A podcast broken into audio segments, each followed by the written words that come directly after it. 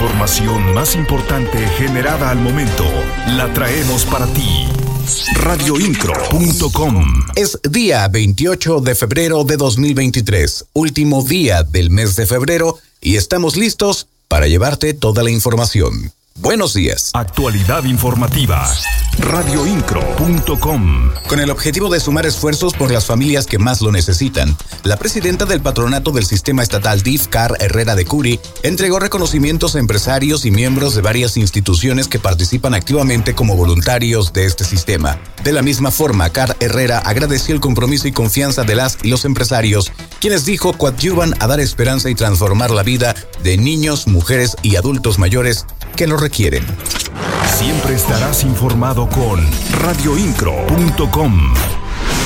La Federación Mexicana de Fútbol informó que el equipo Gallos Blancos de Querétaro cumplió con la ascensión de tener partidos sin público en la corregidora durante un año, por lo que de cumplir con las medidas de seguridad se podrán abrir las puertas el próximo 5 de marzo. El domingo se cumple un año de la gresca entre aficionados cuando se jugó la jornada 9 del torneo de clausura 2022 de Gallos contra Atlas. Las noticias de Querétaro están en radioincro.com.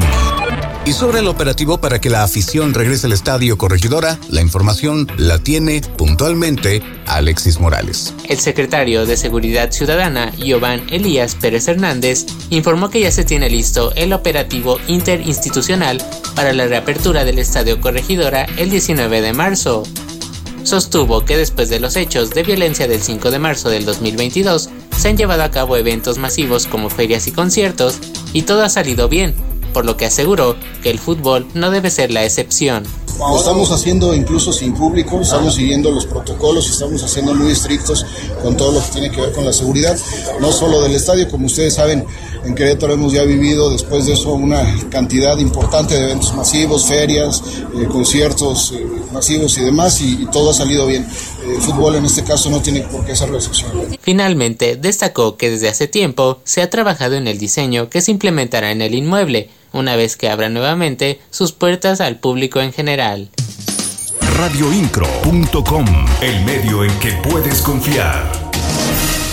La secretaria de Gobierno Guadalupe Murguía Gutiérrez, en representación del gobernador del estado Mauricio Curi González, aseguró que para consolidar en el estado la armonía, la paz y el respeto entre sus habitantes, es necesaria la participación de toda la sociedad. Esto lo dijo en el marco de la Fiesta por la Paz como parte del programa Somos Querétaro, celebrada en la escuela primaria Adolfo López Mateos en Hércules. La funcionaria resaltó que en un esfuerzo conjunto entre gobierno y organizaciones ciudadanas se busca crear un entorno favorable para la reconstrucción del tejido social, por lo que se requiere la participación de toda la sociedad. Radioincro.com ¿Y qué cree? Nuevamente un altercado volvió a dejar un muerto en nuestra ciudad. La Fiscalía General del Estado lleva a cabo la investigación por el deceso de un masculino la tarde del lunes, luego de que se viera involucrado en una discusión entre conductores.